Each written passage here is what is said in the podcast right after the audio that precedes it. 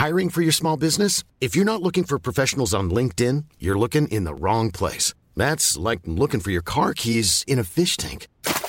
LinkedIn helps you hire professionals you can't find anywhere else, even those who aren't actively searching for a new job but might be open to the perfect role. In a given month, over 70% of LinkedIn users don't even visit other leading job sites. So start looking in the right place. With LinkedIn, you can hire professionals like a professional. Post your free job on linkedin.com slash people today.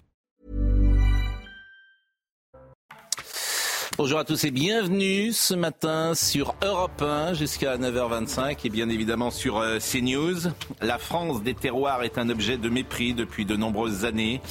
Le monde agricole évoque un modèle ancien. La diversité existe peu. Les hommes sont à la manœuvre.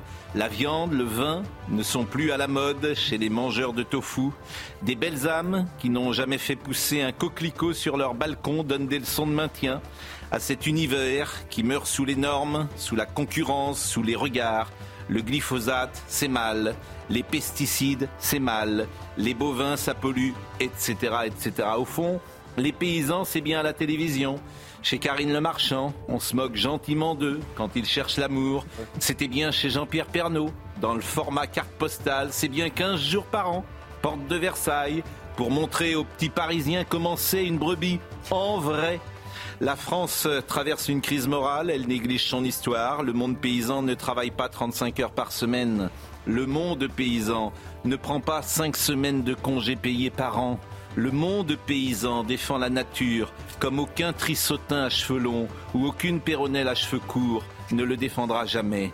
Puissent les petits hommes gris de Paris ou de Bruxelles comprendre une fois dans leur vie que s'ils n'étaient pas là avec leurs règlements imbéciles, avec leurs dictats idéologiques, avec leur morgue méprisante, puissent-ils comprendre une fois que s'ils n'étaient pas là, ça marcherait mieux. Il est 9h, Chana Lousteau.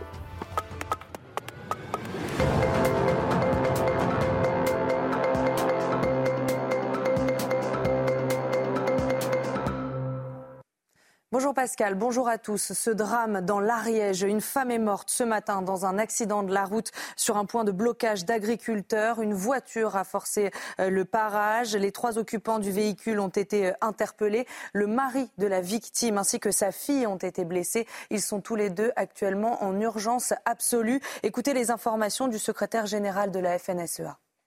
On aura une voiture bélier qui aurait foncé sur les manifestants. Et a priori, euh, ça aurait forcé un barrage de police, ça aurait forcé euh, euh, barrage de ballots de paille pour sécuriser euh, nos manifestants.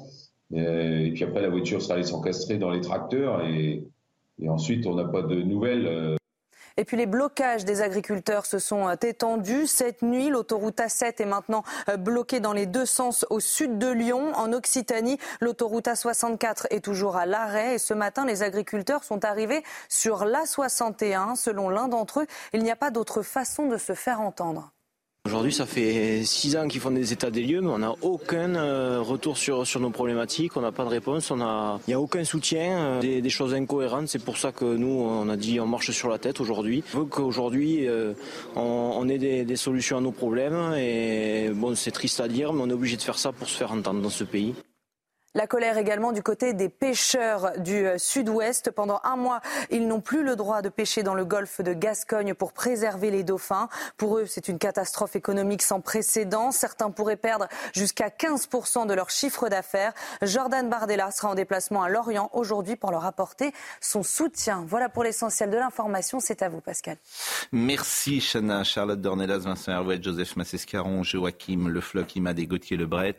Nous aurons euh, ce matin, effectivement, effectivement un ton sombre avec ce qui s'est passé il y a quelques minutes, un accident de la route près d'un point de blocage mis en place par des agriculteurs dans le cadre d'une mobilisation à cause du décès d'une femme. C'est RMC qui l'a annoncé, le président de la FNSEA, euh, sur euh, RMC, pardonnez-moi, qui l'a annoncé, le président de la FNSEA, Arnaud Rousseau. Nous étions il y a quelques secondes avec Hervé Lapic, qui est secrétaire général de la FNSEA, et qui donne euh, des précisions sur euh, les conditions dans lesquelles ce drame s'est déroulé. Nous avons appris ce matin de bonheur, euh, malheureusement, euh, le décès d'une femme, euh, son mari et son enfant qui seraient dans un état critique. Euh, sur nos actions syndicales avec des barrages qui étaient sécurisés. Et a priori, d'après ce qu'on sait, c'est qu'on aura une voiture bélier qui aurait foncé sur les manifestants. Et donc, on a un drame aujourd'hui en Ariège. A priori, ça aurait forcé un barrage de police, ça aurait forcé euh, barrage de ballot de paille pour sécuriser euh, euh, nos manifestants. Et, puis après, la voiture serait allée s'encastrer dans les tracteurs et, et ensuite, on n'a pas de nouvelles. on n'a pas de nouvelles. Donc voilà, moi j'attends. J'ai contacté le ministère de l'Intérieur. Ils doivent me rappeler pour savoir un peu exactement ce qui s'est passé. On va écouter Arnaud Rousseau, qui est le président de la FNSEA. Il était tout à l'heure avec Apolline de Malherbe sur RMC. Je viens d'apprendre qu'un accident de la route euh, est arrivé dans l'Ariège, euh, à Pamiers, et que euh, trois de nos adhérents ont, subi un grave accident. une femme est décédée, son mari et sa fille sont dans un état compliqué visiblement et pris en charge rapidement par l'ensemble des services de, du SAMU. Euh, dans le moment particulier que vit l'agriculture, euh, ce genre de drame est difficile à vivre. Et donc, je voudrais d'abord dire aux gens qui sont sur le terrain qu'on a, ils ont le plein soutien hein, de, l'ensemble des agriculteurs français. Ce drame, il, vient euh, souligner la nécessité qu'on a d'être parfaitement organisé, de faire en sorte de respecter encore une fois les consignes de sécurité, parce que ce qui est important pour nous, c'est de faire passer nos messages. Bon, c'est évidemment un marqueur très important ce qui vient de se passer dans un conflit social, euh, un mort, avec des circonstances qui devront euh, être euh, encore élucidées, ça change beaucoup de choses. Ça change pour l'exécutif et ça change pour le monde paysan. C'est quelque chose, il y a un avant et un après. Nous sommes d'accord? Bien sûr, absolument. Il y a quelque chose de dramatique désormais avec euh, la mort en plus de quelqu'un qui était de la FNSEA. Une femme de la FNSEA et dont apparemment, c'est ce que dit le président de la FNSEA, il y avait aussi son mari et un enfant qui sont en urgence absolue. Donc là, on vient de basculer dans autre chose. Donc j'imagine que euh, M. Attal sera peut-être sur place ces prochaines heures, parce que chaque geste qui sera fait au niveau de l'État sera euh, regardé à la loupe. Et je rappelle qu'hier, en conférence de presse, Gérald Darmanin a annoncé qu'il n'interviendrait pas sur les blocages, qu'il mm. laisserait les blocages se faire. Donc, euh, euh, forcément, la, la, nature de, j'allais dire ce conflit, mais en tout cas de ce mouvement, déjà a changé depuis euh, ce matin. Déjà, le fait que Gabriel Attal soit seul au front, puisque Emmanuel Macron mm. est en déplacement, déjà, ça, c'est quelque chose qui, est, qui, est, qui a du sens, qui est extrêmement symbolique, bien sûr. C'est son, c'est pas, c'est un premier conflit, mais c'est un conflit qui devient tout, d'un coup lourd. Et quand je vous disais euh, tout à l'heure que ce monde paysan est moqué, euh, qu'il est caricaturé, qu'il est méprisé, je vois que Madame Rousseau, Sandrine Rousseau, le sujet, c'est le réchauffement climatique, pas les normes, a-t-elle dit il y a quelques heures. Donc ces gens mettent le monde paysan par terre, avec euh, la complicité de l'espace médiatique et de ces bobos qui ne sont jamais sortis de Paris et qui donnent des leçons euh, aux paysans. Alors, ce qu'il faut, c'est ça euh, la réalité. Ce qu'il faut dire aussi, juste au passage, puis après on, reviendra spécifiquement à ce qui se passe aujourd'hui en France, c'est que cette, cette, ce problème est un problème qui aujourd'hui euh, est, perçu à l'échelle européenne. C'est-à-dire qu'il y a beaucoup de gens qui vont vous dire oui, mais ça c'est franco-français, c'est la France ceci, c'est la France cela qui agit. Non, pas du tout au niveau européen, on a des problématiques. En Espagne, c'est extrêmement dramatique. Mm. Et les Espagnols eux-mêmes vont euh, apporter des réponses. Comme par exemple le fait d'avoir un accompagnement tellement les normes administratives sont.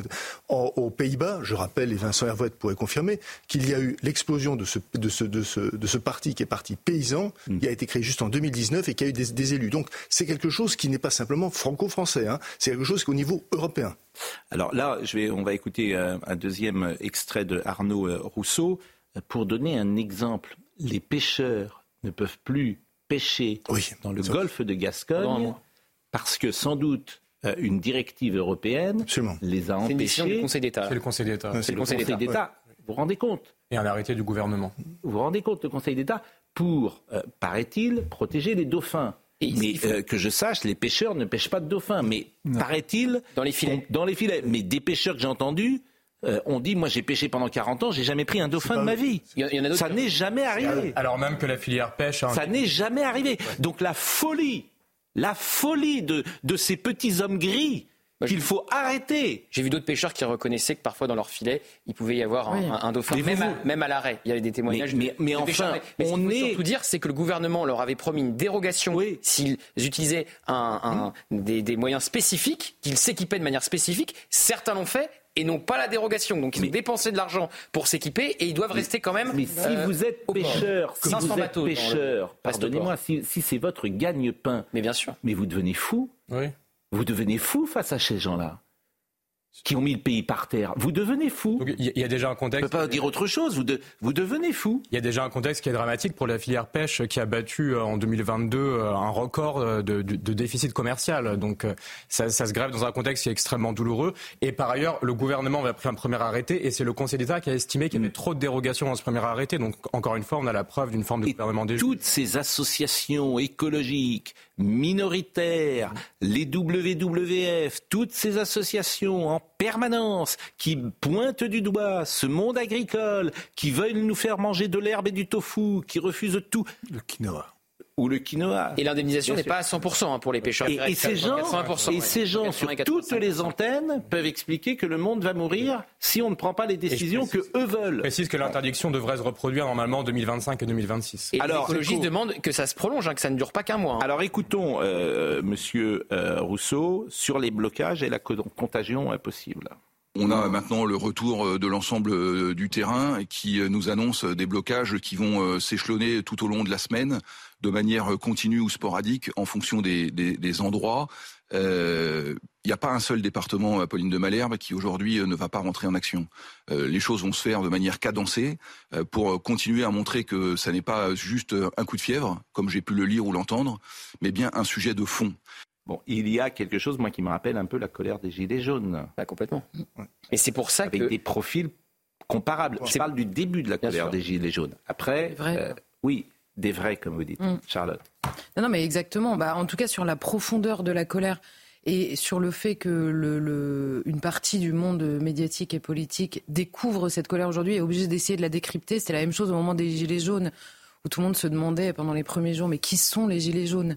Euh, en, Voilà, c'était une vraie question. Il fallait travailler pour essayer de savoir qui étaient ces gens. Bah, là, c'est un peu pareil.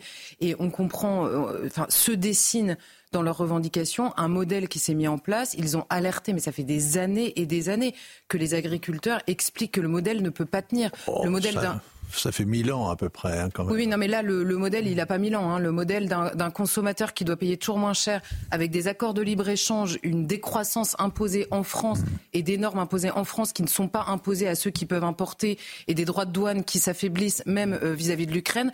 Là, le modèle, il est, il est explosif. C'est impossible que nos agriculteurs s'en sortent. Et en plus, pèse sur eux, en effet, vous avez raison, pèse sur eux une espèce de charge morale de le- le- le- la planète vous dit merci. Quoi. En gros, c'est vraiment ça. La planète vous dit merci à vous, paysans, qui font déjà des efforts inimaginables par rapport à certains produits que nous importons et que nous consommons moins cher. Ce modèle-là, il ne peut pas tenir sur le dos de nos agriculteurs. C'est impossible. Le fait que nous soyons dans, une- dans- dans un élément qui est, euh, Charlotte a raison, qui est là pour le coup, qui est extraordinaire, c'est que, pour le, c'est que sur, le, sur le terrain, tous les, les- les syndicats, tous les syndicats paysans, Confédération paysanne, FNSEA, Fédération paysanne, tout le monde est uni. hein. Non. Pour le coup. Ah, c'est pas vrai du tout. Vous écoutez les gens sur les blocages, on les écoute depuis euh, 24 heures. Ils sont en rupture avec la FNSEA. Ils disent que la FNSEA ne les représente pas et qu'ils sont trop mous. La FNSEA. Ah, je vous, Non, je vous assure, il y a une rupture avec la FNSEA. Non, une mais regarde maintenant, la FNSEA, justement, ils sont divisés. Justement, ils sont divisés. Non, mais c'est pour ça qu'il y a des parallèles. Mais euh, ce que dit Charlotte est très vrai. Il y a La eu- charge morale, et vous allez voir qu'ils vont être stigmatisés, et vous allez voir que ceux qui les défendent vont être stigmatisés. C'est le monde ancien. Les paysans, c'est des hommes, il n'y a pas de diversité. la localisation. la, la grille de lecture n'est pas pour France Inter. Oui. Dans les échos ce matin, il, il reprenait sur la- l'accumulation des, des strates administratives, le harcèlement administratif. Il y a 14 réglementations à respecter pour, Pour les haies. arracher les haies. Pour les haies. Donc il y a le code de l'urbanisme, le code de l'environnement, le code... Ah, bref, Hmm. 14. Et la même pour les Et donc, conséquence de quoi Ils n'arrachent pas, ne- on ne plante pas les haies. Alors même que- Donc il y avait un grand projet, un grand plan. Joachim Le Floch. ça. Par exemple, sur l'histoire des retraites des paysans. Sur, parce que vous savez, les retraites sont toutes petites. hein. En moyenne, c'est 1000 euros. Moins. Et la retraite de reversion, c'est 700 à 800 euros. Et donc, euh, l'idée, c'était de calculer les 25 meilleures années, de prendre les 25 meilleures années, finalement, de leur carrière, pour, euh, pour oublier les années où les récoltes étaient catastrophiques. Ok, ça paraît assez logique, assez simple. Sauf que les modalités de mise en œuvre, ça fait un an que le monde paysan attend de connaître euh, qu'est-ce que le gouvernement envisage comme modalité de mise. Et ça n'a pas avancé d'un centimètre. Donc vous avez une accumulation à la fois une sorte de harcèlement bureaucratique, techno-bureaucratique, et en même temps une sorte de dédain quand par exemple on s'exalte à, à l'idée de l'entrée de l'Ukraine dans l'Union européenne, c'est, grande nation céréalière, c'est 20% de baisse du rendement à l'hectare pour les paysans français. 20%. Avec ça, comment vous faites pour vivre? Il faut pourtant applaudir l'entrée de l'Ukraine dans l'Union européenne, ou en tout cas l'acceptation de sa candidature.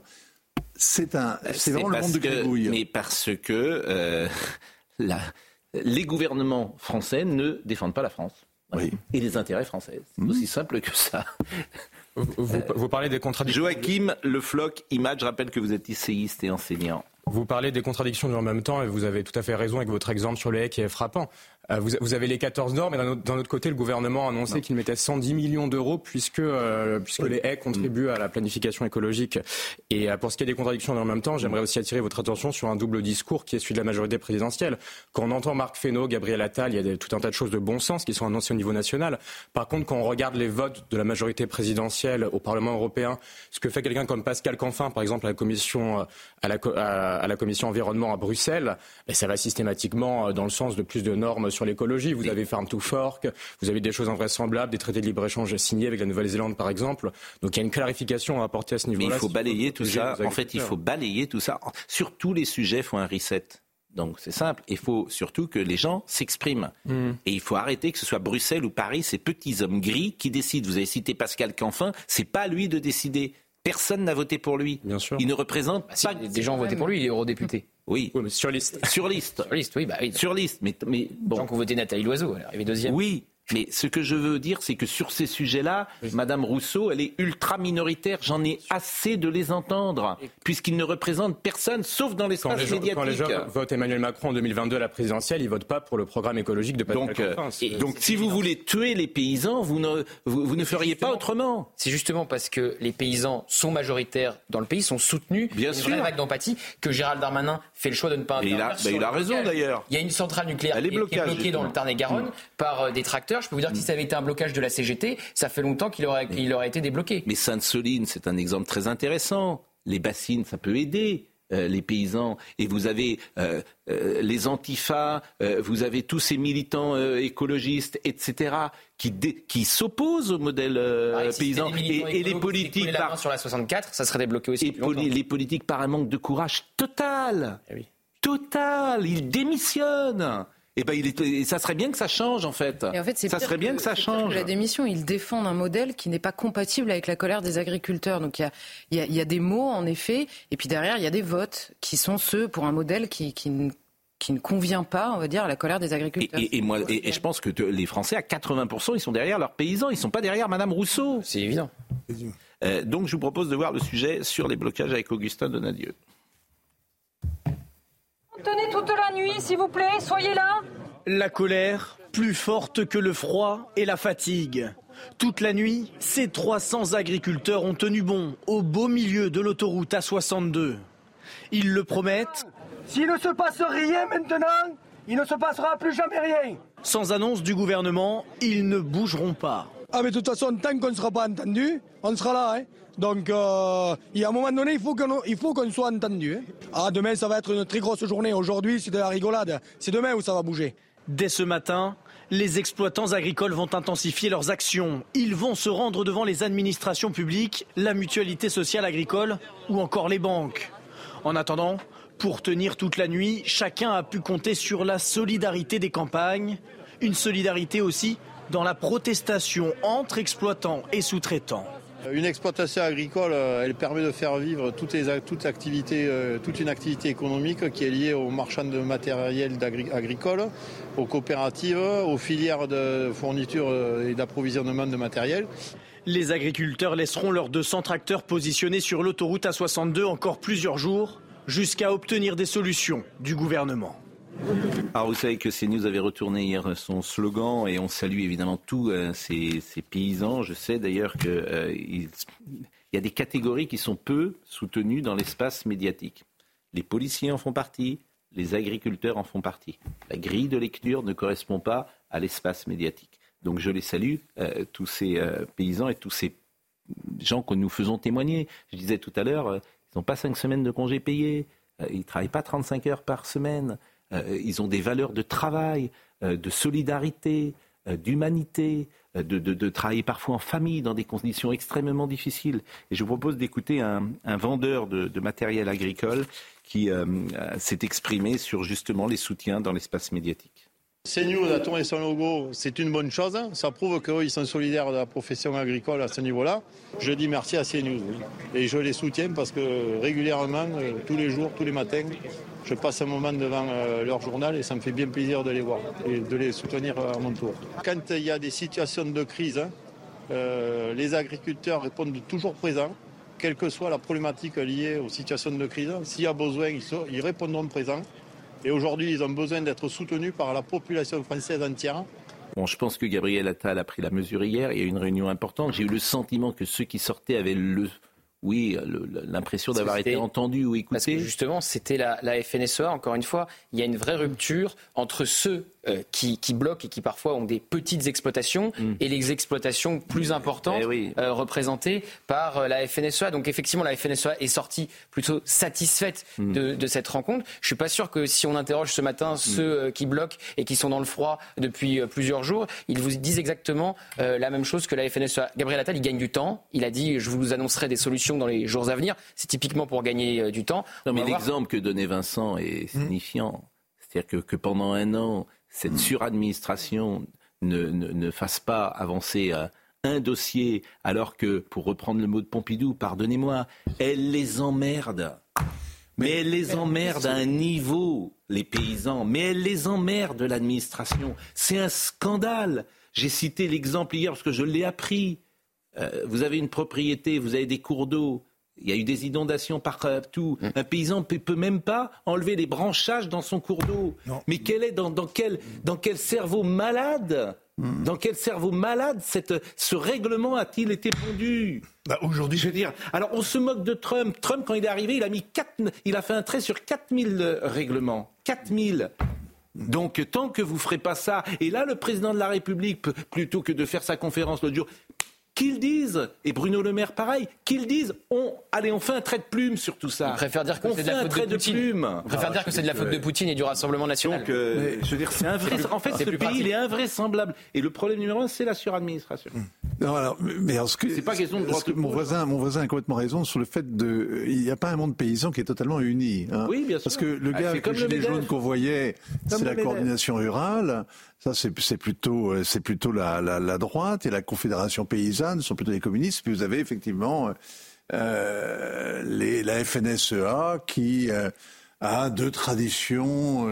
Euh, toujours défendu davantage Mais les gros céréaliers. C'est le MEDEF, oui, c'est exactement. Oui, c'est les petits ça. patrons. Donc, ah, ils ne sont pas représentés par le MEDEF, c'est exactement la même. Et tout le monde n'a pas été reçu à La réalité hier. terrain, c'est quand même effectivement le harcèlement, euh, le harcèlement bureaucratique, c'est et, et, et, toutes les normes effarantes. Mais vraiment, c'est effarant. effarant. C'est incroyable. Vraiment, la, la, vie du paysan, il passe son temps à écrire ce qu'il a fait dans la journée, à, à, à, à, remplir comme les, les policiers d'ailleurs, comme les policiers. Absolument, il y a deux suicides, mmh. comme les policiers par semaine. Plus de temps, euh, comme les policiers. Et tout ça parce que les minorités actives ont fait un boulot depuis 15 ans que les politiques, par un manque de courage invraisemblable, ont écouté. Ces gens qui ne représentent personne. Personne, une... sauf des minorités actives. Aujourd'hui, aujourd'hui pour, euh, pour un poulailler ou une porcherie, euh, franchement, un paysan, il hésite à deux fois. Parce que non mmh. seulement il se, il se, il même, se même arraché. les règles administratives, mais ces règles administratives, elles sont changeantes. Elles mmh. sont changeantes. Mmh. Et Gauthier Lebret le rappelait tout à l'heure, c'est-à-dire que contrairement à ce que l'on peut dire, les, les paysans, ils ont été extrêmement adaptables. C'est-à-dire, on leur a mais dit, évidemment, du bio, mais parce, mais, mais parce qu'ils bossent. Planter du maïs, ils ont planté du maïs. Mais parce qu'ils parce qu'ils bossent, parce qu'ils bossent, parce qu'ils bossent, et que leurs tracteurs, euh... évidemment, ils sont pas sur les plateaux de télévision. Euh, où, euh, où parlent tous ces gens-là, euh, nous, nous faisons partie, bien sûr. Mais bien sûr. Eux, ils bossent, ils sont dans leur champ de 6h du matin jusqu'à minuit. Et ils ont réduit les émissions de CO2 de 10%. Donc, euh, en et- 30 ans. évidemment, ils n'ont pas de relais. Et tout le monde les prend pour des imbéciles. Et on se, fait, on se fout de leur tête euh, simplement quand ils cherchent l'amour. Bon, ben voilà, c'est- bien le monde paysan tel qu'il est caricaturé dans le monde médiatique depuis je ne sais combien de temps. On se moque d'eux. On les prend pour des ploucs. C'est ça la vérité. Vous le savez bien, vous parlez mal. Vous sentez pas bon. Jean-Luc Thomas est avec nous. Jean-Luc. Et euh, alors c'est effectivement il y a quelque chose qui est dramatique, je nous le savons, et, et le conflit change complètement depuis ce matin, ce conflit social, ce mouvement social, parce qu'il y a eu un accident de la route, Jean-Luc Thomas, euh, près d'un point de blocage qui a été mis en place par des agriculteurs dans le cadre d'une mobilisation à cause de et qui a causé le décès d'une femme. Euh, C'est ce qu'on a appris ce matin de la bouche d'Arnaud Rousseau, qui est le président de la FNSEA. Donc, est-ce que vous avez euh, des circonstances? Est-ce que vous pouvez nous apporter des informations nouvelles? Eh bien écoutez, c'était euh, ce matin aux environs de euh, 5h45. euh, une voiture euh, est allée vers le barrage qui était là, un barrage qui est mis en place depuis hier par euh, les euh, agriculteurs. Euh, C'est tout près de la voie rapide et de l'autoroute qui va euh, vers Foix. Et euh, pour une raison euh, que l'on ne connaît pas encore, euh, cette voiture euh, dans laquelle il y avait euh, euh, un couple et un enfant, eh bien, a foncé sur euh, ce barrage. Euh, il y a un homme d'une quarantaine d'années euh, qui est blessé également une jeune fille qui a qui est un petit peu moins de 20 ans qui est blessée. Et puis il y a eu malheureusement un décès. C'est une femme de 30 ans Évidemment, c'est la consternation euh, euh, ici euh, à Pamiers. Et euh, personne ne sait vraiment comment euh, cette voiture a pu rentrer sur le dispositif puisque eh bien, la route était tout simplement barrée. Il y avait des plots qui, de- qui étaient censés empêcher de, aux voitures, aux automobilistes de rentrer. Et malgré ce, cette voiture est arrivée. Et ça a été, euh, c'est un drame euh, terrible. Alors évidemment, pour l'instant, euh, on ne sait pas vraiment euh, ce qui s'est passé. Les enquêteurs sont sur place. Il y a encore de nombreux pompiers qui sont sur place. Le SAMU est également sur place. Le préfet aussi, le procureur donnera une conférence de presse un petit peu plus tard dans la matinée. Les trois personnes qui étaient dans le véhicule euh, fautif sont, euh, ont été euh, interpellées, arrêtées par les policiers de Pamiers. Pour l'instant, voilà où est-ce que nous en sommes ici dans l'Ariège. Eh bien, merci beaucoup, Jean-Luc Thomas. On va marquer évidemment une pause. On va saluer notre ami Thomas Hill. Euh, d'Europe euh, numéro 1. Bonjour euh, Thomas, et vous allez pouvoir enchaîner avec votre émission sur Europe 1. Et nous, nous allons marquer une pause et revenir avec cette crise majeure, bien évidemment. À tout de suite. Il est 9h33, Somaya Labidi nous rappelle les titres. Ce drame dans l'Ariège, une femme est morte ce matin dans un accident de la route sur un point de blocage d'agriculteurs. Une voiture a forcé le barrage. Les trois occupants du véhicule ont été interpellés. Le mari de la victime ainsi que sa fille ont été blessés. Ils sont tous les deux en urgence absolue. Les agriculteurs qui multiplient les actions pour faire pression sur le gouvernement et dont la colère s'étend aujourd'hui un peu partout en France. La colère des agriculteurs, justement, s'invite à Bruxelles aujourd'hui. Les ministres européens du secteur vont se pencher sur les revenus des agriculteurs, la durabilité des pratiques, l'innovation technologique ou encore la compétitivité. Une initiative bienvenue mais tardive a réagi le COPA-COGECA, l'organisation des syndicats agricoles majoritaires européens. Et puis il sera banni à vie du stade de Loudinez et c'est la sanction dont a écopé un supporter auteur de cris racistes à l'encontre de Mike Maignan lors du match qui opposait l'AC Milan à Loudinez samedi soir. Les nombreuses insultes ont mené le gardien de but à quitter la pelouse avant la reprise du match. Eh bien ça, c'est une excellente mesure et la France devrait s'en inspirer. Les racistes n'ont pas leur place dans un stade de football. Merci beaucoup, Somaya. Euh, je disais que l'espace médiatique ne soutiendrait pas les euh, agriculteurs, ça n'a pas tardé, puisque hier j'ai cité déjà un éditorialiste de France Inter, Monsieur Legrand, qui effectivement euh, nous a mis en cause et visé, puisque une chaîne bénéficiant d'un canal hertzien public prend officiellement position euh, D'ailleurs, je me demande s'il n'y a pas une faute à prendre, euh, mais enfin, officiellement position dans un conflit social. Monsieur Legrand, qui est un médiocre jusque dans son euh, écriture et sa grammaire, il, il, devrait euh, prendre un bécherel plutôt que nous donner des leçons. Ça serait mieux. Et on peut le revoir d'ailleurs, le, le, tweet? Et effectivement, il met en cause le fait que nous. J'ai juste une question. Est-ce qu'il a fait le même tweet quand une autre chaîne info a affiché le drapeau de l'Ukraine? Non, mais non. Mais non, mais bon, on les connaît. Qu'est-ce que vous voulez que je dise C'est ce que je vous ai dit. Ça ne correspond pas à leur logiciel, les paysans. C'est ce qu'a dit très bien Charlotte. Hmm. C'est-à-dire que pour ces gens-là, il ne faut plus qu'il y ait paysans. C'est-à-dire qu'il ne faut plus qu'il y ait de viande, il ne faut plus qu'il y ait d'eau, il faut euh, l'eau doit servir à autre chose, etc. C'est un discours, c'est des décroissants. Voilà. Est-ce que je peux me, est-ce que je peux me permettre parce qu'on m'envoie, un ami euh, Natal Faou m'envoie un, juste un passage de Welbeck dans Sérotonine. Oui. Hein, puisque tu, te souviens, il en parle bien. Et il dit, bref, ce qui se passe en ce moment avec l'agriculture en France, c'est un énorme plan social. Le plus gros plan social à l'œuvre, à l'heure actuelle, mais c'est un plan social secret invisible, où les gens disparaissent individuellement dans leur coin sans jamais donner matière à un sujet. Ben oui, il faut rappeler, c'est toujours euh, intéressant de rappeler euh, dans l'esprit de De Gaulle, la, politique agricole commune et visait à assurer l'autosuffisance alimentaire de l'Europe. C'est ça. Comment? Une forme de souveraineté élémentaire. C'est sur ça qu'il a, fait, c'est sur ça a fait la chaise vide. Bon, et ça voulait dire que la France était le leadership de l'agriculture hmm. en échange du leadership, si j'avais bien compris, euh, de l'Allemagne qui était leadership dans le domaine industriel. Ah oui, ils avaient Krupp et nous on avait euh, on avait la PAC. Bon, voilà. Un peu ça. C'était mais ouais, il me semble que c'était euh, un peu ça. et Bruxelles, comme toujours, les petits hommes gris ont on, dévoyait ça de et, l'absence de courage des hommes politiques, mais sidérante quand même. De, de Gaulle, c'est sidérant. Vous aviez le charbon et l'acier, vous aviez la PAC. La PAC a été effectivement défendue mordicus et pendant très longtemps par les gouvernements euh, français successifs, jusque jusque sous Chirac. Après, ça a été beaucoup moins le cas, c'est vrai, mais... parce que notamment, effectivement, il y avait cette urgence écologique, et c'est vrai que Pascal Canfin est plus connu, mais, euh, comment ils peuvent plus puissant, beaucoup plus puissant que l'est le ministre de l'Agriculture Mais comment ils peuvent passer sous les fourches codines de ces euh, minorités actives? Comment se fait-il que Emmanuel Macron vienne sur les plateaux de télévision et nous en parle plutôt qu'aller dans une conférence de presse où aucune question importante ne lui est posée? Où il peut dire ce qu'il veut sans qu'il soit contré? Ou alors ces gens ne servent à rien? Il a obtenu le compromis du Luxembourg, ce qui montre bien que quand il y a une volonté politique, il y a un espoir. Aujourd'hui, on meurt d'une absence de volonté politique sur tout La France était nourricière de l'Europe et c'est une des conditions du marché commun.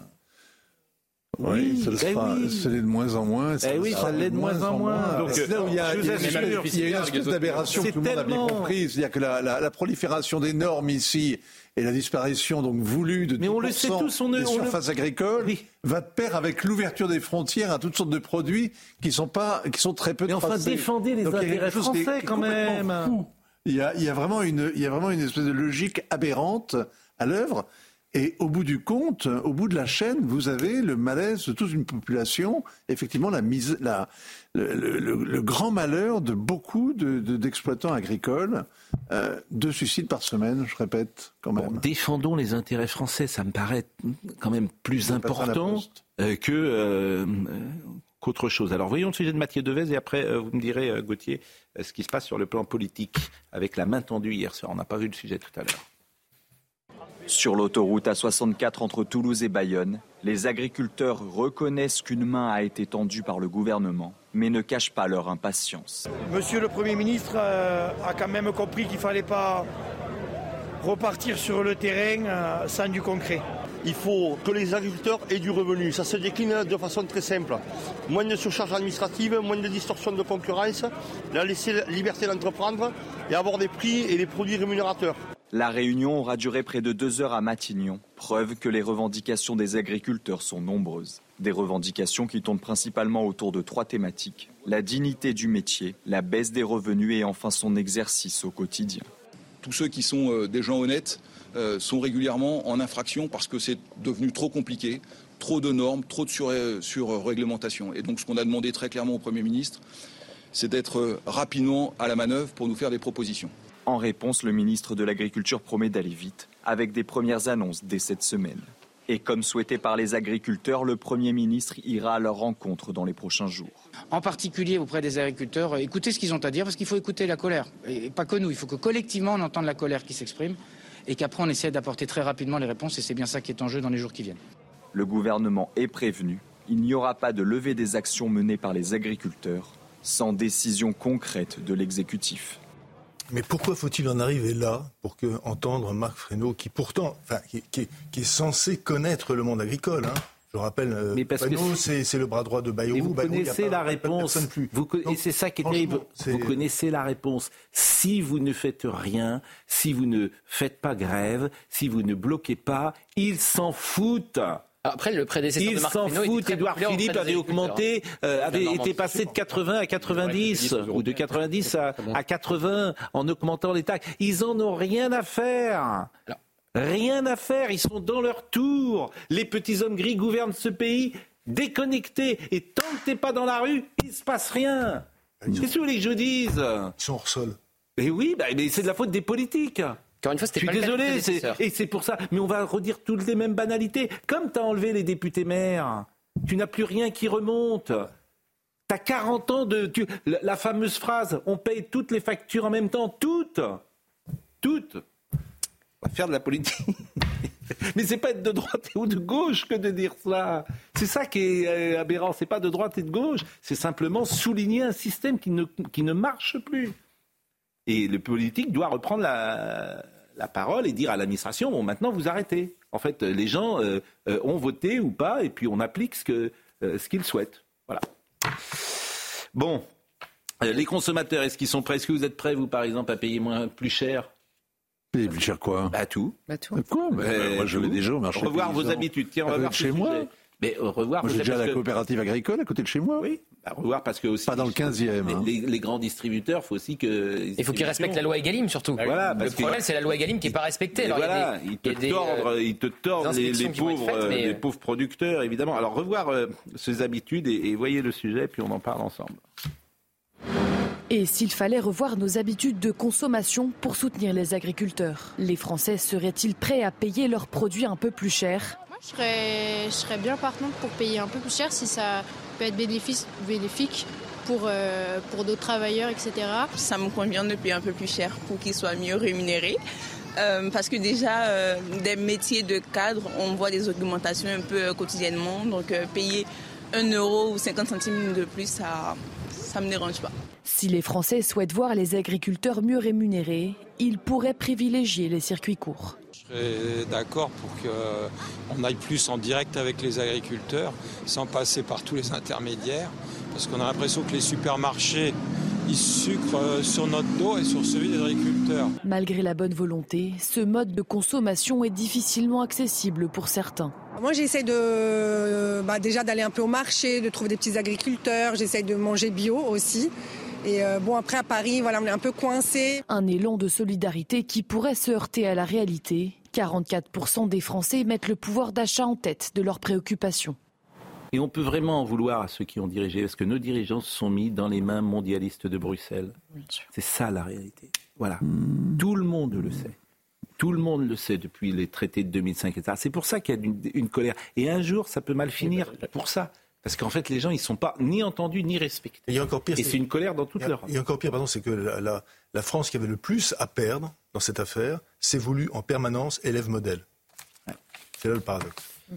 Oui, pour créer, soi-disant, un entraînement. Bon, la loi Egalim, il faut peut-être la rappeler. Le transfert de souveraineté permanent, parce qu'il faut être exemplaire, il faut montrer l'exemple. La, loi Egalim, parce qu'il y a beaucoup de gens qui disent c'est quoi la loi Egalim La loi Egalim, je crois qu'on en est à la troisième. C'est euh, ce qui contraint normalement euh, les industriels à verser un salaire voulu décent aux agriculteurs. Et certains, les industriels, c'est ce qu'a dit notamment Bruno Le Maire, ne respectent pas cette loi Egalim et versent trop peu d'argent euh, aux agriculteurs. Et donc Bruno Le Maire a annoncé des inspections, la belle affaire, euh, dans les jours qui viennent pour vérifier que cette loi est bien appliquée. La loi visant à protéger la rémunération des agriculteurs a été adoptée le 18 octobre 2021. Cette loi dite Egalim 2 vient compléter et renforcer la loi du 30 octobre 2018, dont l'objectif était d'améliorer l'équilibre des relations commerciales dans le secteur agricole et alimentaire. Il y en a eu une troisième depuis, il me semble. Alors, qu'est-ce que la loi Egalim 3 Et vous avez raison. Euh, hop, si, euh, hop, euh, sanctuarisation de la part du prix correspondant au prix des matières euh, premières agricoles. La loi Egalim 3 étant au contrat pour les produits alimentaires euh, le principe de non-négociabilité du prix des matières premières agricoles entrant dans la composition des produits. Oui, mais quand dans un même temps, vous levez les droits de douane pour les produits ukrainiens avec un coût du travail infiniment inférieur au nôtre, avec des normes qui sont infiniment inférieures aux nôtres également, que vous signez des accords de libre-échange et que vous ouvrez donc les frontières tout en demandant à vos agriculteurs de baisser la production, c'est se moquer du monde que de voter une loi comme ça. Et, vous avez parfaitement raison. Et quand Bercy dénonce les industriels, Bercy devrait plutôt se rappeler qu'il condamne de 3 à 15 000 euros d'amende l'agriculteur qui ose tailler sa haie entre le 15 mars et le 15 août. Il n'y a, pas de clause miroir, c'est-à-dire que vous interdisez des produits phytosanitaires Hmm. euh, en France et vous allez importer des cerises avec les produits phytosanitaires que vous avez interdits euh, de Turquie, par exemple. Et j'aimerais que l'administration soit plus tatillonne, par exemple, sur l'application des lois Egalim. Enfin, on a une direction générale de la consommation et de la répression des fraudes qui ne fait pas son travail euh, sur l'application Egalim. Marine Lançon me dit qu'une manifestation euh, est en place, se met en place devant la préfecture euh, du Lot-et-Garonne, en l'occurrence euh, la préfecture euh, d'Agen. Euh, attention, parce qu'on est au, au- au départ d'un mouvement euh, dont on ne mesure pas euh, ce qui Ça rappelle peut... les Gilets jaunes. Oui, je pense qu'il faut là. Vous savez, c'est le genre de choses qu'il faut arrêter très vite. hein. Mm. Parce que si c'est le tube de dentifrice. Eh ben, la dernière fois, il l'avait arrêté euh, très lentement, les, euh, la crise des Gilets jaunes, Emmanuel Macron. Souvenez-vous combien de temps il avait mis à prendre la parole? Oui, mais parce que. euh, alors là, j'ai le sentiment quand même hier, ils ont compris. Parce qu'en fait, tout ce que nous disons, qu'est-ce qu'ils sont en train de déverser? Ils ont compris, ils n'ont rien annoncé, Pascal. hein. Ils gagnent du mais temps. qu'est-ce qu'ils peuvent annoncer? Oui, mais peuvent non, mais parce qu'on est dans du supra-législatif, oui. c'est pas une loi d'orientation qui va. Il y a une réunion à Bruxelles aujourd'hui, on nous parle de choc de simplification. Ah oui, ah bah, Ouais. au secours. C'est au niveau supranational et on fait rien à ce niveau-là. Donc. Oui, mais, mais tout le monde est d'accord sur euh, le, le constat. Euh, je voulais euh, vous faire écouter un tweet de Jordan Bardella. euh, puisque Jordan Bardella. Il est en déplacement aujourd'hui. Oui, alors Jordan Bar- Bardella défend les agriculteurs. Alors évidemment, c'est comme CNews d'ailleurs, ça n'a pas du tout plu à, à France Inter. On n'a pas le droit de défendre les agriculteurs. Et France Inter, qui maintenant est passé de l'autre côté, c'est-à-dire c'est- ils ne sont plus de gauche, ils sont d'ultra-gauche euh, si, euh, maintenant. Euh, le- les agriculteurs, ce n'est pas leur ligne éditoriale. Bien sûr, l'écologie est plus importante pour eux. Donc vous allez entendre ce qui s'est passé hier avec Nicolas Demorand, euh, qui est le présentateur vedette de la matinale, qui lance Yael Gauze, qui est un éditorialiste politique, chef, Un chef du service politique de- et qui reproche à Jordan Bardella de simplement s'occuper de ce sujet-là. On en est là dans, dans l'espace médiatique. Et, tout ça, et tout ça avec l'argent des Français. Grossièrement le programme de Bardella. Non, mais avec l'argent des Français. Avec l'argent des Français. Jusqu'à quand ça va continuer? France Inter tous les matins. Écoutons ce passage. Et France 2 Quand Jordan Bardella et le RN surfent sur la crise agricole, la récupération d'une colère et ses contradictions. Les européennes, c'est dans cinq mois. Le salon d'agriculture dans un mois, mais la chasse aux voix est déjà lancée. Peu importe le cynisme, la conviction, c'est qu'il faut politiquement tirer le premier afin d'espérer prendre la tête d'une contestation rentable. Et Jordan Bardella endosse à fond, avec zèle, le rôle du pyromane. Avec Marine Le Pen et le sondeur Jérôme Sainte-Marie, ils ont revu les courbes. Un Français sur deux, enquête Ipsos, se dit appartenir à une France en colère et contestataire. C'est deux tiers chez les sympathisants RN. L'agenda politique du gouvernement est évidemment bousculé. Première vraie crise à gérer pour Gabriel Attal qui recevra ce soir la FNSEA. Le projet de loi agricole prévu mercredi attendra un mois, le temps d'être complété. En attendant, ce sujet est trop important pour être brouillé, trollé par un RN qui se repaît des souffrances sans savoir comment les calmer. Bon, j'espère que Rachida Dati, qui est ministre de la Culture, va s'attaquer à l'audiovisuel public. Je, je vous assure, matin, midi et soir, on tape sur le Rassemblement national. Matin, midi et soir. Troller. C'est-à-dire que troller. Quelle époque, euh, samedi soir, vous aviez un plateau, je l'ai déjà dit hier, où Sonia Roland expliquait.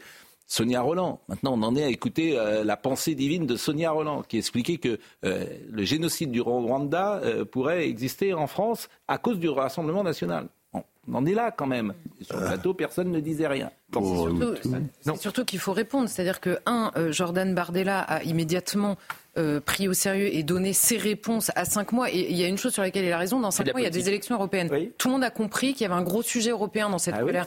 Donc ce serait bien que simplement tous les candidats à ces élections européennes disent avec clarté ce qu'ils veulent faire Bien de ce sujet, comment ils veulent répondre. En fait, c'est pas de la récupération, c'est juste leur métier, Exactement. accessoirement, pour qu'on vote Ben, euh, sûr. correctement au moment des élections Et européennes. non pas Monsieur euh, Gauze, qui est un militant anti, en fait, qui est un militant anti-rassemblement national, payé par les impôts des Français.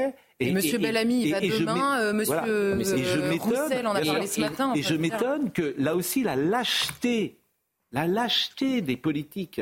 Je veux dire, c'est l'argent des Français. France Inter, le Radio France, c'est 600 millions. Ils ont plus, eux, que toutes les autres radios.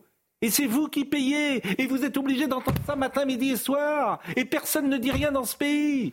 Non, mais enfin, et c'est CNews qui est montré du doigt. Et Jordan Bardella qui va d'ailleurs ce matin raison, à Lorient pour aller rencontrer les pêcheurs qui ne peuvent pas pêcher dans le golfe de Gascogne, parce que oui, il est un homme politique, donc il fait de la politique. Et main- avant la récu- la- l'accusation de récupération politique, c'est si vous parliez d'un fait divers ou d'un fait de société. Maintenant, vous parlez d'agriculture, vous faites de la récupération politique. vous sûr. parlez de la pêche, vous faites de la récupération politique. En fait, vous êtes dans l'opposition, vous ne pouvez plus parler d'aucun Que sujet, d'écologie. sinon vous êtes très méchant. Que d'écologie. Euh, Ah, même pas, ce serait de la récupération. Que d'écologie. Et oui, on- Et de Gérard Depardieu. et oui, on est dans une élection euh, européenne Gérard et, Depardieu. euh, Jordan Bardella, il veut capitaliser Voilà. là-dessus et aller séduire les agriculteurs en proposant des euh, choses pour arranger la situation. Il y a un oui. déontologie, un Après, est-ce que- malhonnêteté, parce que quand, on écoute l'édito, on a l'impression que le RN veut sortir de la Troller, PAC, alors pourquoi il c'est trolle pas Il fait euh, des déplacements, tout. le monde fait des déplacements. Mais Il propose un Non, il faudrait, dissoudre l'opposition. Voilà. Oui, mais- Je- je- mais, là aussi, les hommes politiques, ils ne jouent pas leur jeu. Moi, je serais homme politique quand j'irai à France Inter, mais je leur, je leur parlerai, je leur dirai, mais vous. Vraiment, je leur euh, mettrai face à On leurs l'accuserait de contradictions. trumpisme. Et me semble-t-il. Un dernier point en réponse au déplacement euh, de Jordan Bardella ce week-end en Gironde au soutien des agriculteurs. Euh, Marc Fesneau a dit euh, c'est le parti de l'étranger, ils soutiennent euh, la Russie qui ne veut pas soutenir l'Ukraine. Mais quand vous écoutez les agriculteurs, ils vous parlent de la concurrence déloyale, comme le disait tout à l'heure Charlotte, euh, ukrainienne. Jordan Bardella, ce- Jordan Bardella sera l'invité demain de Sonia Mabrouk qui nous écoute et je la salue bien sûr. Le vrai débat, me dit Olivier d'Artigol. Et quel avenir pour la PAC Bardella veut baisser la contribution française. Roussel propose une refonte complète de la PAC sur d'autres critères. Voilà. Mais, mais un vrai non, mais-. Mais soutient les agriculteurs, euh, comme on l'a entendu ce matin le chez Sonia. pas populiste. Un mais c'est ça. Quand, quand euh, On va marquer une pause, Charlotte. bon, bah, Marc, une pause. C'est dommage parce que quand Charlotte prend la parole, c'est toujours intéressant. Ouais, c'est toujours intéressant. Ça, c'est...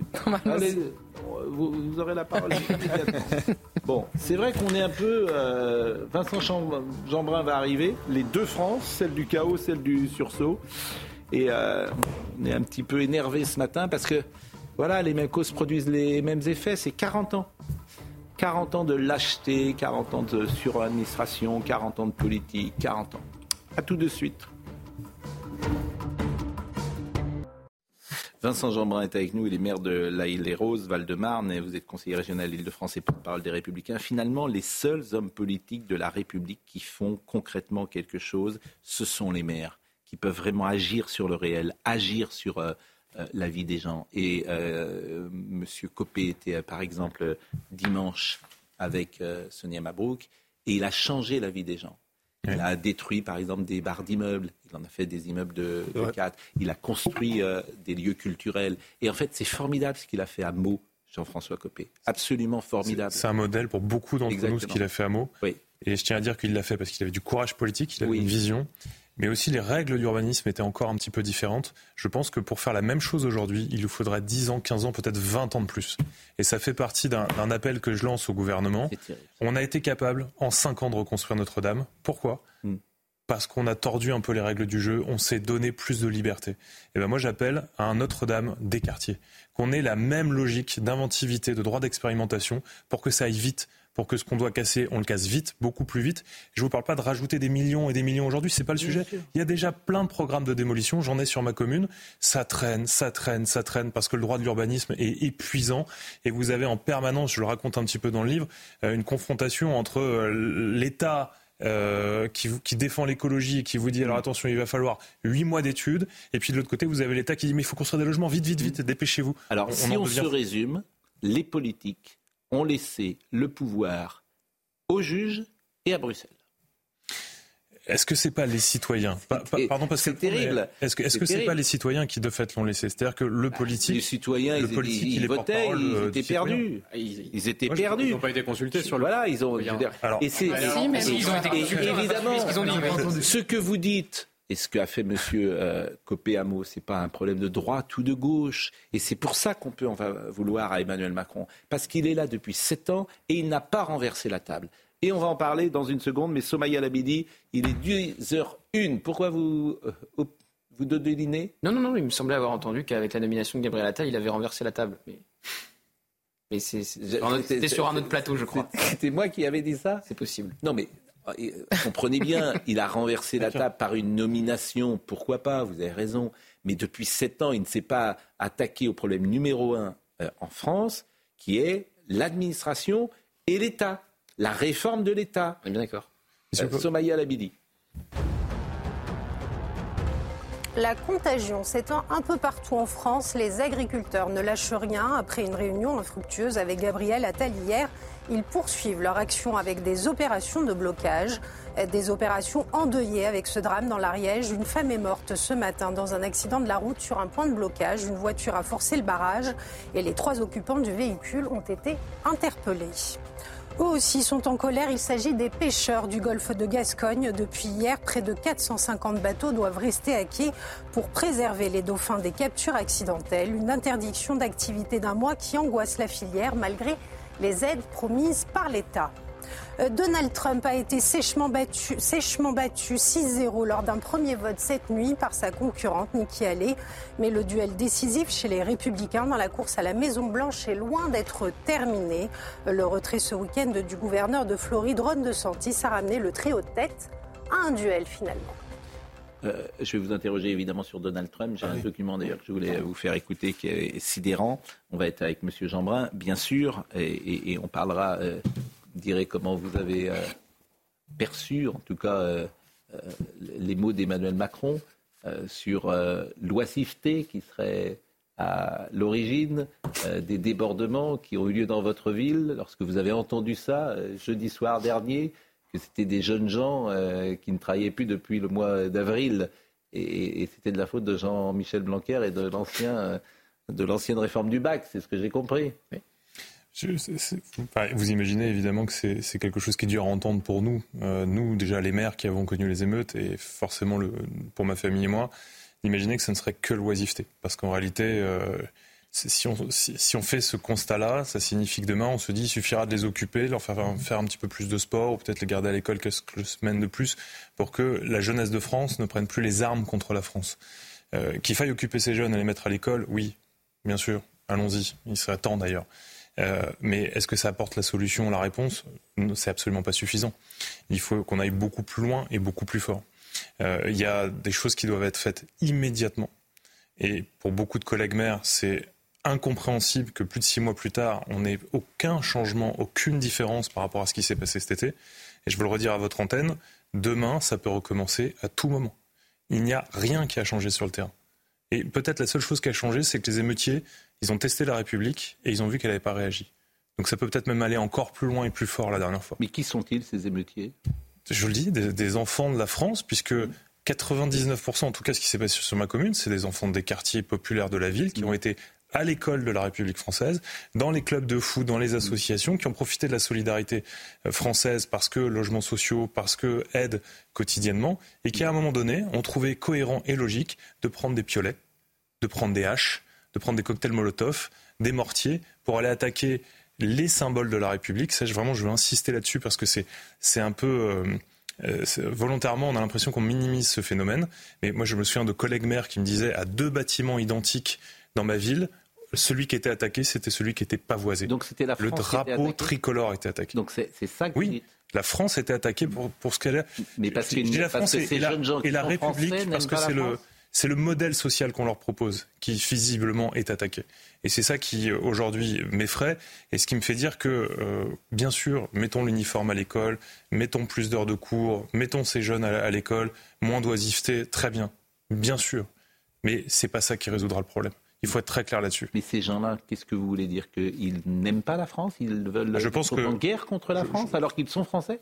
C'est pour ça que dans le livre, Attention aux généralités, comme toujours. Mais euh, est-ce qu'il y a un profil type qui se dégage? Pascal Pro, moi, si j'ai intitulé ce livre Les deux France, c'est pour bien montrer qu'aujourd'hui, il y avait une France qui croit à l'ordre républicain, qui aspire à vivre en paix, à être honnête. Et en face, on a des adversaires. Et je le dis volontiers à votre micro, pendant longtemps, j'ai cru qu'il fallait avoir pour objectif de rassembler absolument tout le monde. Et en fait, il y a aujourd'hui des personnes qui sont d'une petite minorité, et c'est ce qui me fait garder espoir et croire qu'on va gagner. Cette minorité de gens veulent abattre la République française.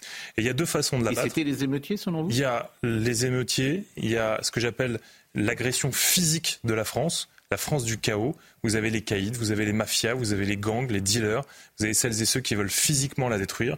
Et puis vous avez aussi, j'en parle également dans le livre, ce que j'appelle la France du chaos idéologiste, idéologue, pardon, idéologue euh, qui, qui se bat sur le plan des idées, sont les séparatistes, qu'il s'agisse euh, d'intégristes ou à l'autre bout de la chaîne euh, d'individualistes euh, à l'extrême comme les wokistes par exemple, qui clairement veulent abattre notre modèle de république une et indivisible. Et je crois que on a trop longtemps dans ce pays refusé de nommer l'adversaire. Il y a un adversaire aujourd'hui, il faut le dire, il faut le dire sereinement, sans caricature, et en disant maintenant on les combat. Et Emmanuel Macron Et on ne va le dit gagner. pas. Et Emmanuel Macron ne le dit pas puisqu'il parle de l'oisiveté, donc pour lui, il n'y a pas d'adversaire. Je crois que pour l'instant cet clair. adversaire n'a pas été nommé. Alors, avant de continuer cette discussion avec vous, je vous propose, je vais vous montrer une photo, et Marine va attendre deux secondes avant de la montrer, et je vais faire avec vous ce que j'ai fait déjà hier soir. Je vous propose de ne pas la commenter. Voilà. On ne va pas la commenter, parce que ça ne sert à rien, puisque euh, tout le monde fait le même commentaire. Et ça montre, euh, là aussi, euh, euh, il n'y a pas de détail, en fait. Le détail n'existe pas. Quand on dit le diable est dans les détails, non, le détail, en fait, n'existe pas.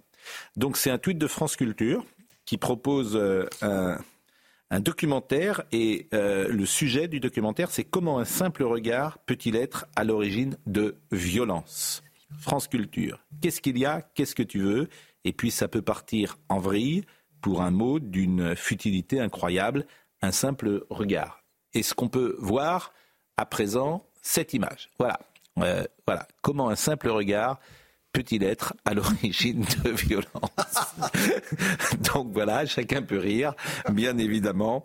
Euh, vous avez euh, compris, c'est voilà, France Culture et son choix d'illustration, voilà, euh, pour donc illustrer cette cette question comment un simple regard peut-il être à l'origine de violence Euh, Vous avez cette photo et chacun en tirera bien évidemment les conclusions qu'il souhaite.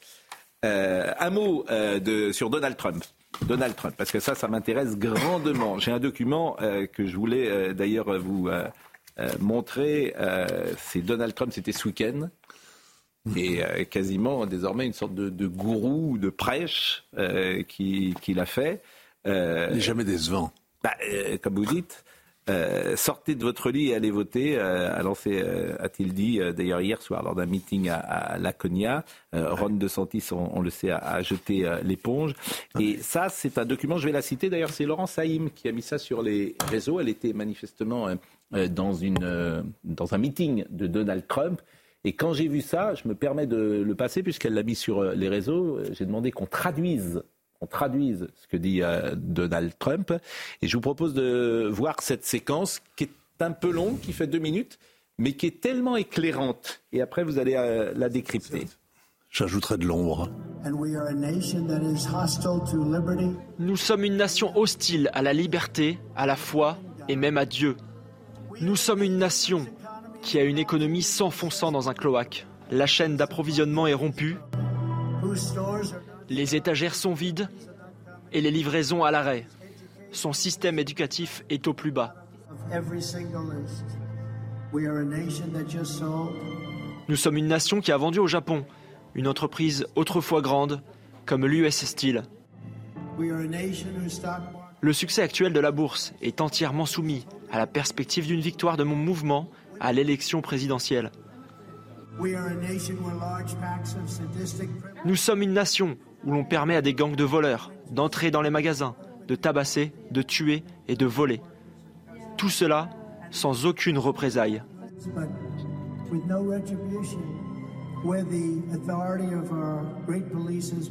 Une nation où la police s'est vue retirer son autorité, qui voit ses familles et ses pensions menacées, et qui n'osent même plus parler d'application de la loi. Nous sommes une nation où le fentanyl et d'autres drogues légales sont plus faciles à obtenir que des provisions alimentaires pour nos magnifiques familles.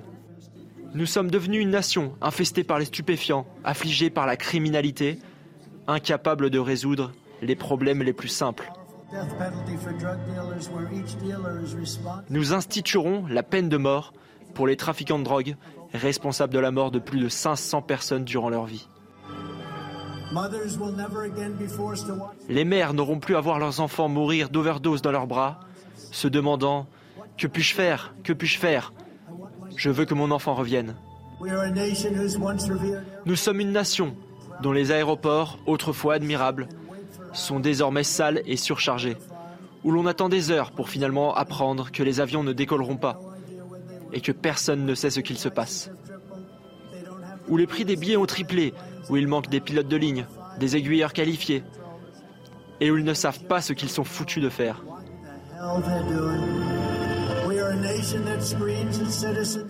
Nous sommes une nation qui contrôle durement tous ses citoyens dans tous les ports, tous les ports sans exception, mais où les clandestins passent par millions tous les contrôles.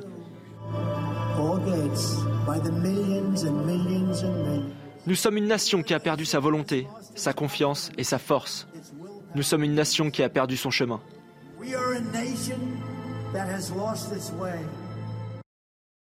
Bon, c'est très Et il y intéressant. a un prompteur.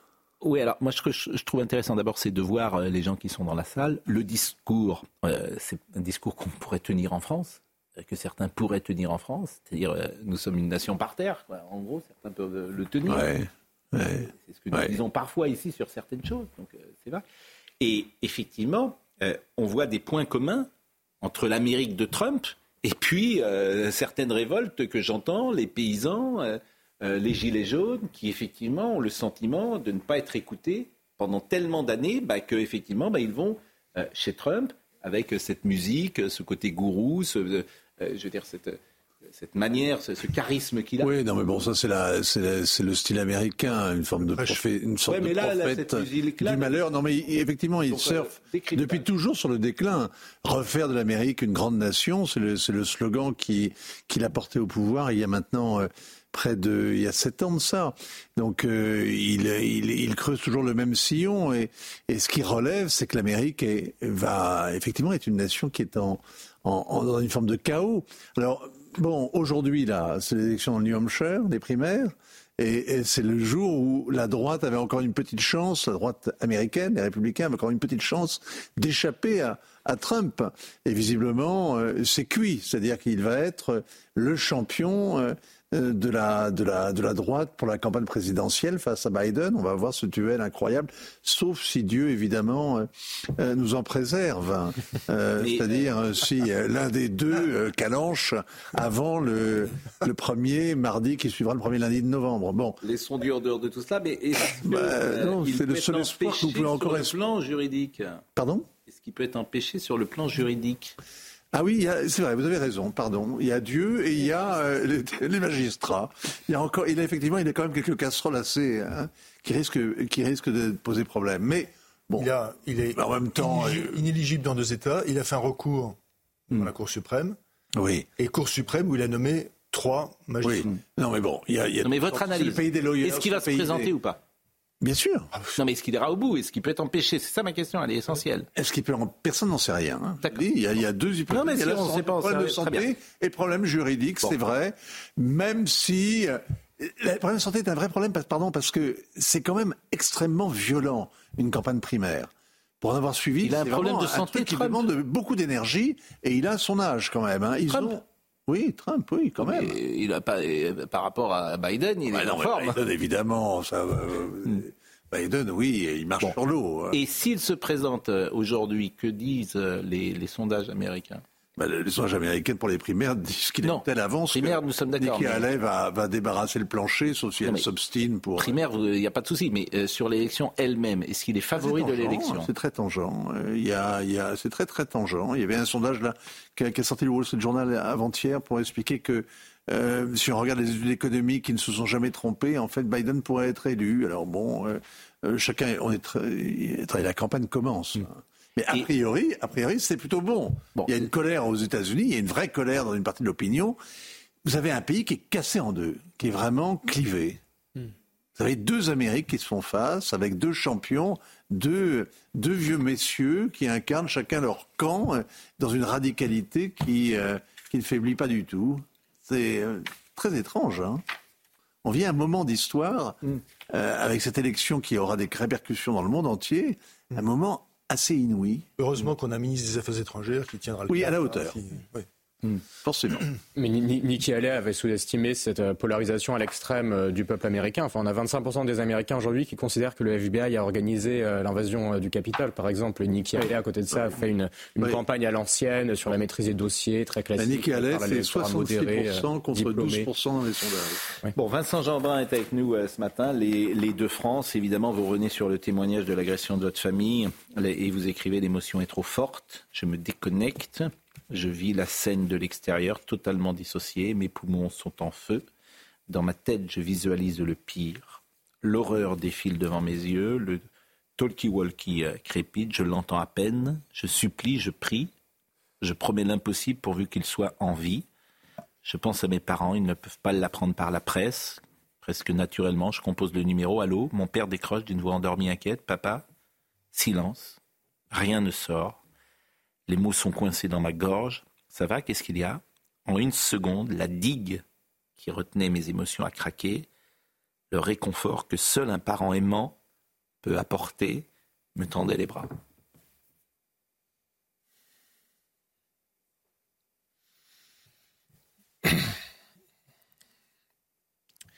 Effectivement, dans... Pardon. Il y a encore beaucoup d'émotions. Euh, dans ce livre, il y a, trois temps qui s'alternent régulièrement. Il y a effectivement ce que vous venez de, lire comme extrait, c'est-à-dire le temps des émotions, le temps du drame, le temps de, l'attaque chez moi, les émeutes avant. Euh, c'est le temps d'une certaine forme de, sidération. On a l'impression d'être dans, un film, tellement ça paraît irréel de tout ce qui se passe dans ces moments-là. Et j'ai voulu le raconter, même si j'avais beaucoup hésité au départ, parce que à la fois ça m'a servi d'une certaine manière de thérapie et également parce que euh, je pouvais pas supporter l'idée que ça soit oublié en fait. Et j'avais envie que les gens euh, mesurent tout ce qui s'était passé, d'autant plus que euh, on voyait bien le décalage entre différentes parties du pays à ce moment-là, entre ceux qui avaient vécu les émeutes et ceux qui en étaient loin. Moi, je me souviens d'avoir fait le 20h de TF1 le, le dimanche qui a suivi l'attaque euh, euh, et, on me donne la possibilité de m'exprimer, ce qui est extraordinaire. Euh, et, dans l'annonce des titres, on dit ben, on aura le maire de l'Aïle Rose qui vient de vivre une attaque. premier titre, deuxième titre, les maires en général, troisième titre, le rosé le rosé qui sera vraiment pas cher cet été et qui sera sur toutes les tables. Et en fait, je me souviens comme un, coup de fouet de ce message-là parce qu'il y avait un côté mais c'est vrai qu'il y a une France qui va juste aller prendre son apéro avec un bon petit rosé glacé et, tellement loin, tellement déconnecté de ce qu'ont vécu tous les autres en fait. Et, ce livre, il est aussi là pour répondre à ça. Sur le côté, euh, on n'a pas le droit d'oublier, on peut pas juste tourner la page comme si ça s'était pas passé. Notamment parce que euh, moi j'ai la conviction que ça peut recommencer à tout moment, euh, qu'on n'est pas plus précaire, je le disais tout à l'heure, et surtout que au fond les émeutes sont juste le symptôme. Qu'en réalité, c'est le, le volcan a explosé, mais derrière, en dessous, ça couve et c'est bien plus grave encore ce qui se passe. Et je pense que cette prise de conscience-là, c'est ce que j'essaye de faire dans le livre en faisant le constat qu'il y a une France du chaos, une France qui, qui, aujourd'hui joue contre son camp, qui essaye de déstabiliser l'ordre et la société dans laquelle nous vivons. Il y a évidemment, et c'est, je veux garder cet optimisme, la France du sursaut, celles et ceux qui continuent à se battre, qui aiment leur pays, qui ont envie que ça, ça change. Et puis entre les deux, et c'est aussi le troisième point de ce livre, c'est une forme d'appel à la mobilisation générale. C'est la France silencieuse, en fait, c'est plus possible après ce qu'on vient de vivre. Ce n'est plus possible. Donc choisissez votre camp parce que la neutralité, c'est être complice de la France du chaos. Et, je le dis aux gens, on, se disait en aparté tout à l'heure, les politiques ont une responsabilité immense, vous avez raison. Mais je veux aussi dire à nos concitoyens, si les politiques vous plaisent pas, changez-les changez-les. Vous avez un bulletin de vote et la possibilité de vous engager. Les partis politiques vous plaisent pas, créez-en, investissez-vous, changez les aides de l'intérieur. L'école vous plaît pas, investissez-vous à l'école, changez l'école. La, police vous plaît pas, mais devenez policier. On, manque partout, partout de policiers, d'enseignants, de médecins, de professionnels, d'infirmiers. Allez-y, allez-y. Il n'y a pas de petits gestes pour combattre la France du chaos. Il n'y a pas de petits gestes quand on est 67 millions à les faire. Il y a quelque chose que vous dites qui est très important, qui est au cœur de toutes nos discussions c'est cette notion d'infime minorité. Hmm? Est-ce vraiment une infime minorité? Hmm. Parce que c'est une précaution oratoire. Toutes euh, les gens qui s'expriment sur ces sujets disent ça, c'est une infime minorité. Est-ce que vous en êtes si sûr aujourd'hui? Moi, ce que je peux vous dire, c'est que il n'y a pas de fatalité. Mais répondez à ma question. Je, vais y répondre. C'est pour ça que je parle de Parce qu'elle est essentielle, en fait, ma question. Parce qu'elle fait partie aussi du déni. C'est pour ça que. Mais je, vous le dis en plus, très honnêtement, longtemps, j'avais envie de croire qu'en fait, euh, la République française et notre modèle de société était une évidence. Et ce qu'ont démontré ces émeutes, c'est que c'est absolument pas une évidence. C'est un combat. J'ai osé le terme, et Dieu, sait qu'on me l'a reproché, euh, de faire du prosélytisme républicain parce qu'en face, il y a du prosélytisme anti-républicain, anti-France. Là où j'insiste sur le fait que c'est une minorité, c'est pour dire la partie, on peut vraiment encore la gagner, parce qu'on est la grande majorité, pour l'instant silencieuse, et que si demain on prend la parole, alors on gagne la partie, parce qu'ils sont pas si nombreux que ça. Mais effectivement, qu'ils sont là. Hmm. Et nos adversaires aujourd'hui grandissent, ils grandissent sur le terrain physique. Je parlais des, des mafias, des gangs et des caïds ils grandissent en termes d'idéologie, les séparatistes. Et puis, il faut dire qu'ils ont quelques complices. Parce que vous avez certains acteurs, notamment, je pense, euh, dans, le camp politique, à la France Insoumise et M. Mélenchon, qui juste, enfin, imaginez ce que ça a été pour moi de voir ce monsieur faire la liste de ce qu'on avait le droit ou pas de brûler. voilà, juste, pardon, mais il a mm. oublié de dire qu'on ne brûlait pas la maison des gens. Mais ces gens-là sont complices parce qu'ils mettent de l'huile sur le feu et l'espace en permanence. Comment vous êtes traité Parce que ça, moi, je pense que c'est au cœur de la problématique française, l'espace médiatique, les journalistes, les intellectuels, les comédiens, les artistes en général. C'est au cœur aussi euh, de notre difficulté. Et c'est pour ça que je, Comment vous êtes traité, vous? Alors, euh, vous m'invitez, donc je, m'estime bien traité. Mmh. je, pense que vous étiez chez Quotidien hier? Oui, ouais, et objectivement, j'étais bien accueilli. Mmh. Vraiment, je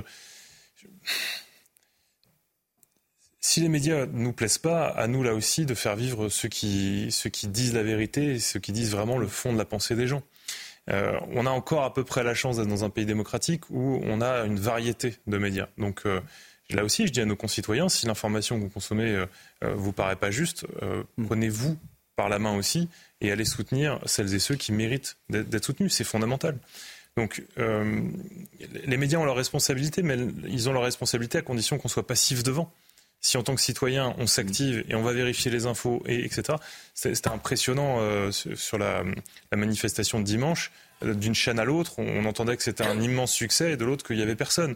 Donc on voit bien qu'il y, y, a des points de vue aujourd'hui qui sont très différents dans le monde médiatique et c'est là où il faut que nos concitoyens se, se bah, la vérité, Je ne sais pas qui vous disait qu'il y avait beaucoup de monde, mais la vérité c'est qu'il n'y avait personne dans cette loi euh, contre euh, ceux qui ont euh, manifesté pour supprimer la loi qui avait été votée pour lutter contre l'immigration. On ne peut pas dire que ce soit un succès. Donc forcément, ceux qui ont dit le contraire, bah, ils ont un biais idéologique.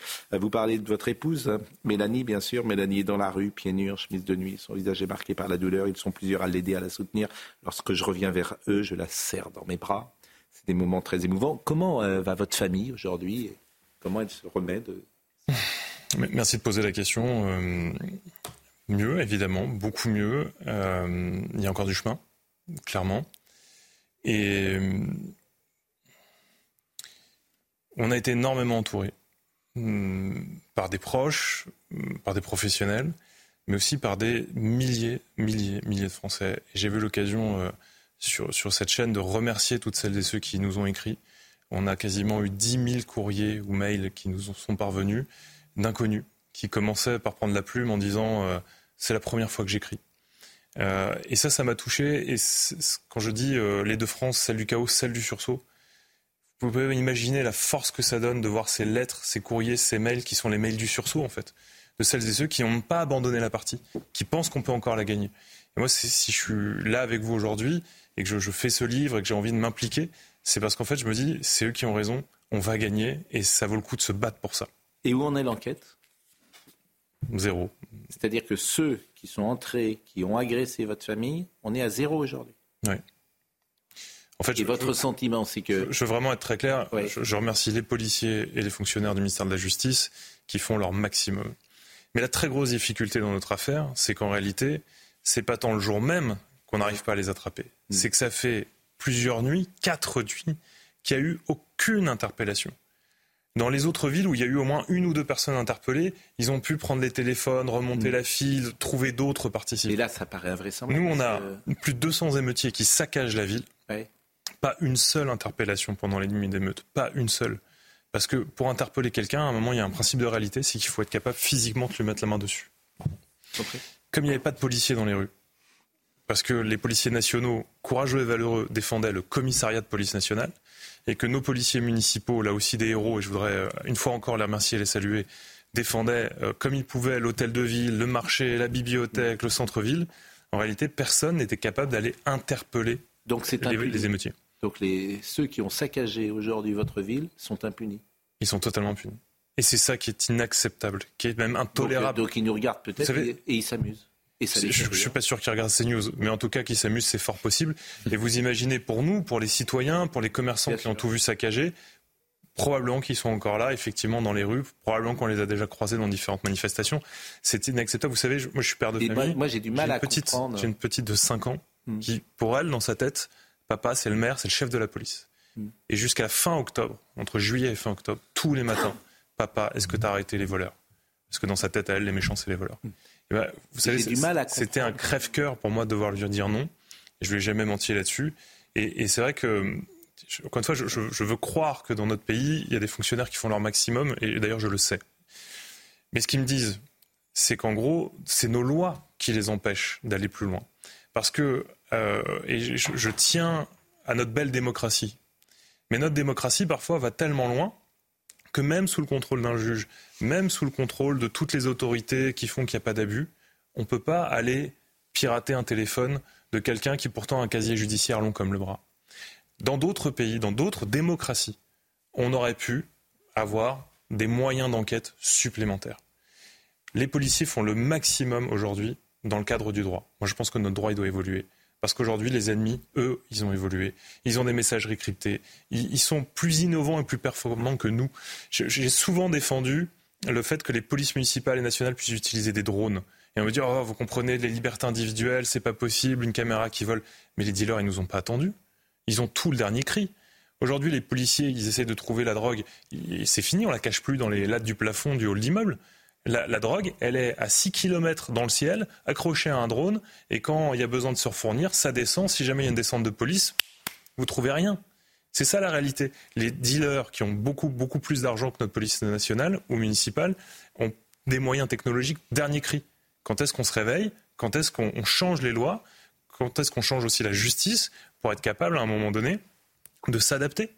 Aujourd'hui, la police est censée nous protéger, être le bouclier. Eh ben, il est plus du tout au niveau de l'épée de ceux qui nous menacent et de ceux que j'appelle la France du chaos. Ce que vous dites est à la fois euh, terrifiant, indispensable, et euh, chacun euh, a le sentiment que ça ne changera pas. Moi, j'ai le sentiment que ça ne changera pas. J'ai écrit un jour dans le journal du, du dimanche, je crois que c'est foutu. Je crois que c'est foutu, en fait. Moi, je ne le crois pas, Pascal Pro.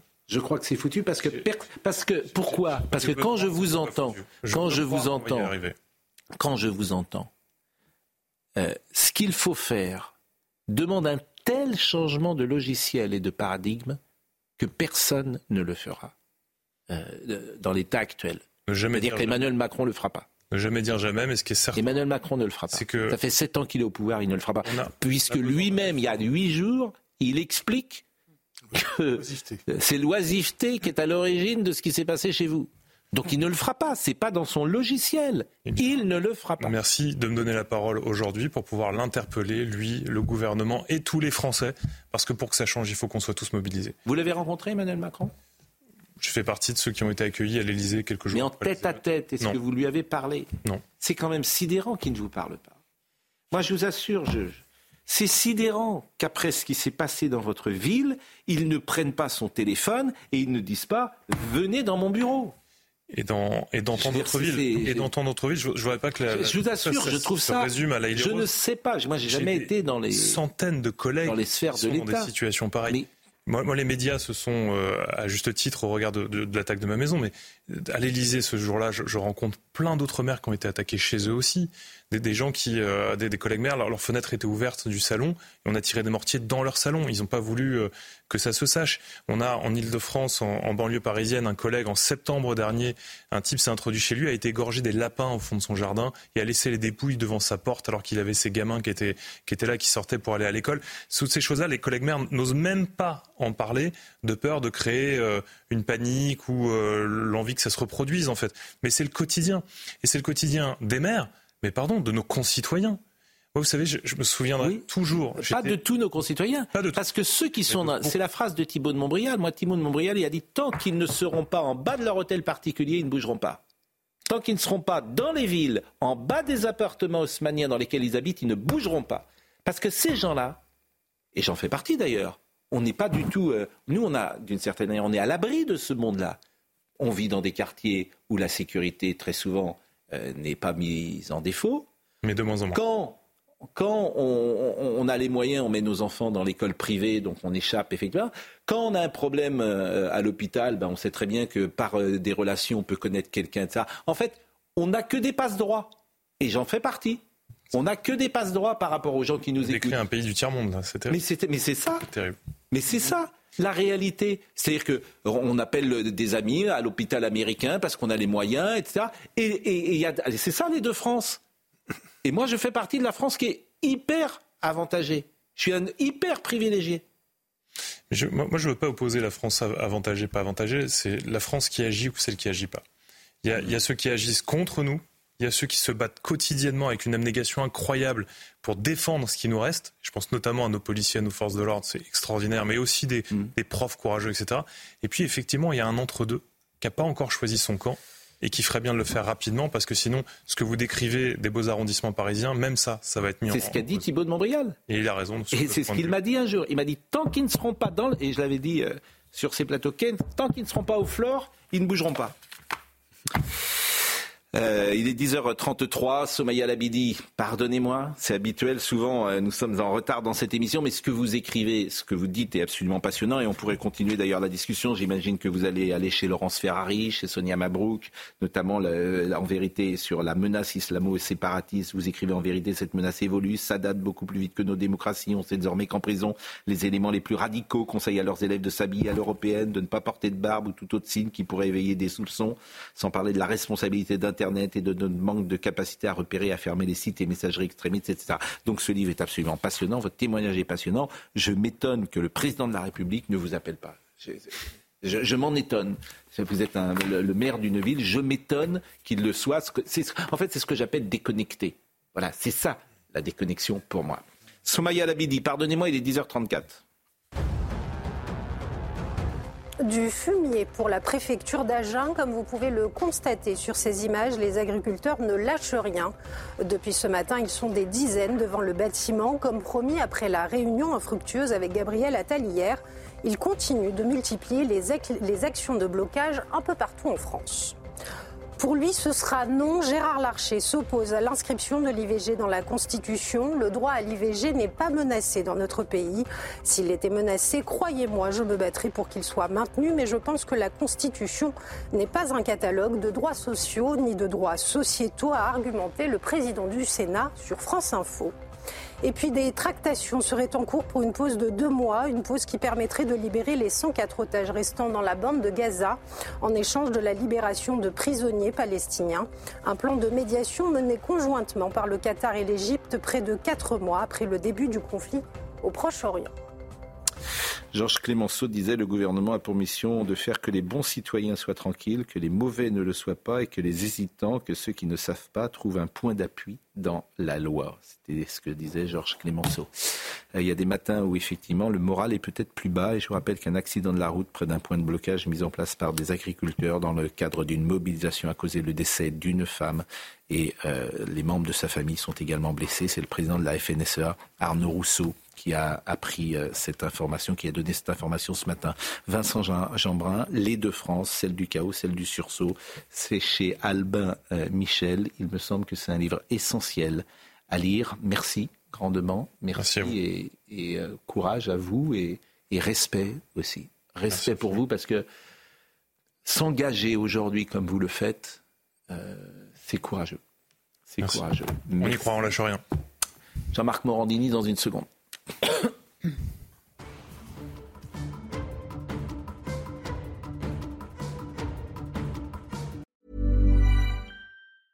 Mom deserves the best, and there's no better place to shop for Mother's Day than Whole Foods Market. They're your destination for unbeatable savings, from premium gifts to show-stopping flowers and irresistible desserts. Start by saving 33% with Prime on all body care and candles. Then get a 15-stem bunch of tulips for just $9.99 each with Prime. Round out Mom's menu with festive rosé, irresistible berry chantilly cake, and more special treats. Come celebrate Mother's Day at Whole Foods Market.